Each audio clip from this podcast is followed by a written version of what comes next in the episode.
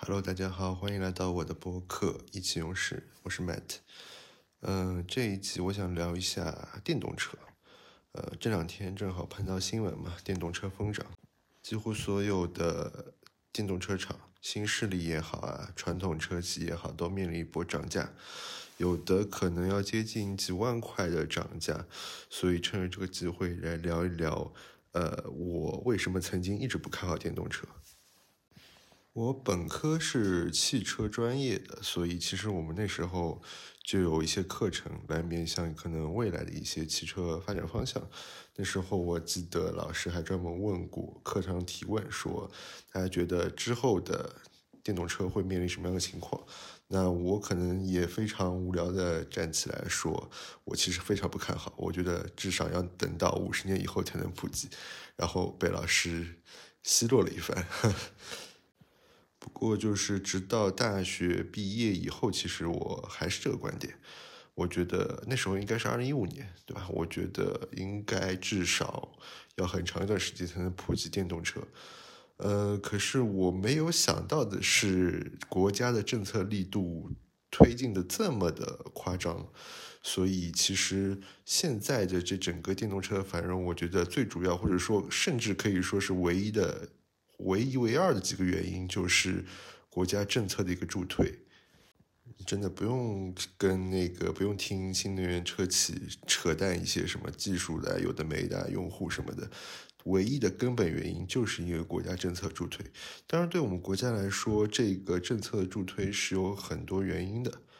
因为对电动车对我们整个的一个国家的发展来说有着非常重要的作用，就像是我们那时候。呃，现在科技部部长万钢说的万呃，我们要弯道超车。对于汽车来说，一个原因就是因为电动车的这整个汽车结构它更加简单，它其实可以绕过很多呃德国也好美国也好这些传统的这些汽车强国他们的一些发动机壁垒，来实现我们这个弯道超车。因为其实呃这些年一直在说，应该前些年吧，一直在说呃汽车发展这三十年来，我们一直想用技术换市场，但一直没有换到这个技术。那其实电动车就是一个很好的机会，怎么能够弯道超车，在汽车的这一块，能够让我们的技术走到世界前列。呃，另外一个原因就是这个新能源的一个整个结构，电能它其实是一个可再生能源。那我们先不谈它用什么去进行发电，但说到底，它这个可再生能源就可以让我们在整个能源结构上面不去依赖美国的这个整个石油体系，石油跟美金绑定的这样一个体系。那这个是非常重要的，对国家政策来说。第三个原因就是作为大国的巴黎协定当中所说的碳中和的这个目标达成，这个其实也是电动车非常重要，或者说你为什么看除了中国以外，很多国家也在推进电动车一个最大的一个目标，就是是需要实现一个碳中和的碳平衡的这样一个情况。那每个国家都是这样子，每个大国都有这样子一个目标。那我们现在的电动车只是一个起点，因为它首先只解决了一个呃能源的这个问题，就是我靠什么发动这个电动车。那接下去这整个电动车生产过程中所需要面临的能源的碳中和，然后包括我怎么去产生电能的这个碳中和，那是一个非常大的课题了。那第四点应该说是取决于这个智能网联的汽车的这样一个起点。使得我们认为电动车它更适合承载这整个智能网联的一些功能，因为燃油车来说，它不是不能做智能网联啊，只是说它的结构更加复杂，对于这个动力总成的部分，它其实更加的难以控制，那会把这整个车子弄得非常复杂。那电动车的话，它整个车体都是通过电信号。来进行构建的，那无论是动力方面、智能网联方面，它都能够有一个统一的出口，那可以更好的实现智能网联这样一块的功能。那回过头来说说我为什么曾经一直不看好电动车，或者说其实根本的一个原因是因为我对环保问题这件事情并没有持这个非常正面的态度，或者我认为汽车并不是一个造成环保问题很主要的一个原因，燃油车并没有太多的问题。相反啊，就是基于现在，我们只说此时此刻电动车整个生产制造过程，甚至电能的获取，我们现在更多的使用火力发电去做这样子一个电动车的一个能源的情况下，其实整个碳的一个排放可能会比传统汽油车生产过程更加的严重。那另外一个问题，其实取决于说整个电动车的一个成本。包括它对市场的一个推广，怎么能让消费者去接受？我觉得，在我当时那个观点，短时间是很难改变消费者这样一个思想的。因为从里程焦虑也好啊，整个成本上面也好啊，其实都面临了很大的问题。不过现在，其实，在国家政策助推下面，呃，很多问题都已经解决了，都已经不是问题了。一方面也要感谢国家的这整个政策，一方面也要感谢可能智能手机对于消费者的这一个。改变或者说思想上的一个转变，不过就是此时此刻，其实电动车还是面临了很多的问题。如果这些问题将来没有办法解决的话，我觉得其实还是会有一定的风险。那一个就是我们现在说到的一个导致这一轮电动车大幅涨价的一个最重要的原因，就是原材料的涨价啊，不是说它一个电池，而是生产电池所需要的原材料，这些稀有金属啊，它在涨价。那这来源各方各面。呃，主要可能是来源于最近的一些国际形势、战争上的一些问题。那我相信，其实这个东西可能在之后会成为像芯片一样，呃，非常容易影响到电动车供应和生产的重要的因素。可能世界上发生的任何的一个小事都能造成一些蝴蝶效应，导致原材料这个上涨。那怎么能够在明年开始补贴退坡以后？这个价格依旧能够保持稳定，不不做太大的变化，去说服消费者继续去购买，那我相信这是一个很严重或者说首要的问题。那第二个问题，我认为可能是在再过几年之后，整个电动车的销量、拥有量、保有量上去了以后，那它对于整个道路的容量的一个占有，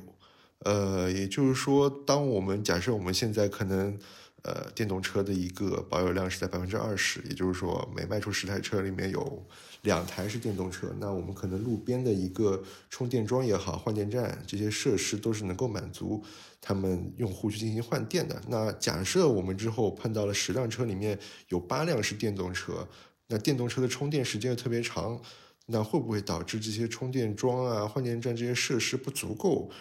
让用户碰到一些在行驶过程中想要充电啊这些最基本的问题得不到保障的一些情况，那这个也是我们要去考虑的。我觉得也会在未来几年，在可能等两三年以后，变成一个非常重要的一个道路交通的问题。那另外一个，也就是我们前面其实已经提到了，这整个能源的改型其实是一个。非常大的课题，对于整个中国汽车工业来说，呃，我怎么能够在整个电动车的生产过程中保持碳中和，对吧？要包括像电解铝啊这些事情，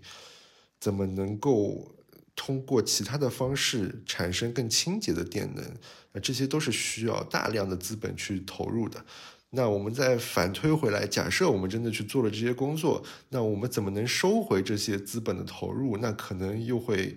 重新反噬到消费者身上，那电价是不是会上涨？我们现在说油价上涨这么厉害，那现在电价便宜，你可能划算下来，哎，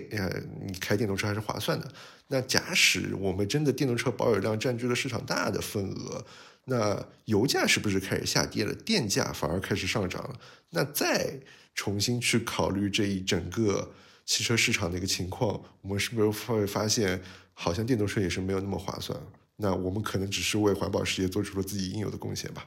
对吧？不过我相信啊，在中国这么大的一个市场容量下面，这些问题应该是能得到解决的，因为国家政策肯定会出一定的导向，来帮助整个电动车这个产业去解决这些问题。我相信电动车是国家比较重要的一个扶植的一个产业。